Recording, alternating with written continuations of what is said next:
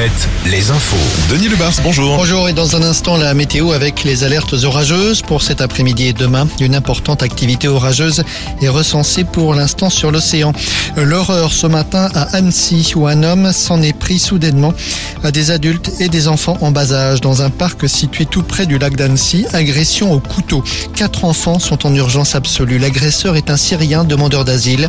Une attaque d'une lâcheté absolue, réagit Emmanuel Macron alors que euh, Elisabeth Borne euh, se rend sur place.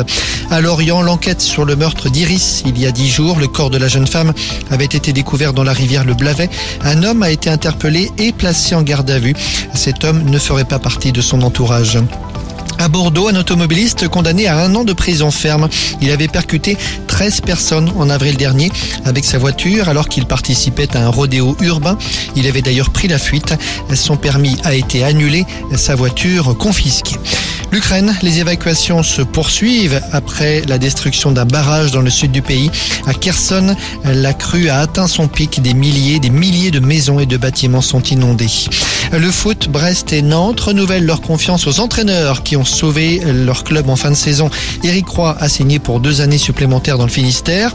Et puis à Nantes, selon Ouest France, Pierre Aristoui devrait lui rester à la tête des Canaries. Et comme il n'a pas le diplôme requis pour occuper ce poste, eh bien, il continuera de diriger diriger l'équipe, mais en contrepartie, le club devra verser une amende de 25 000 euros par match.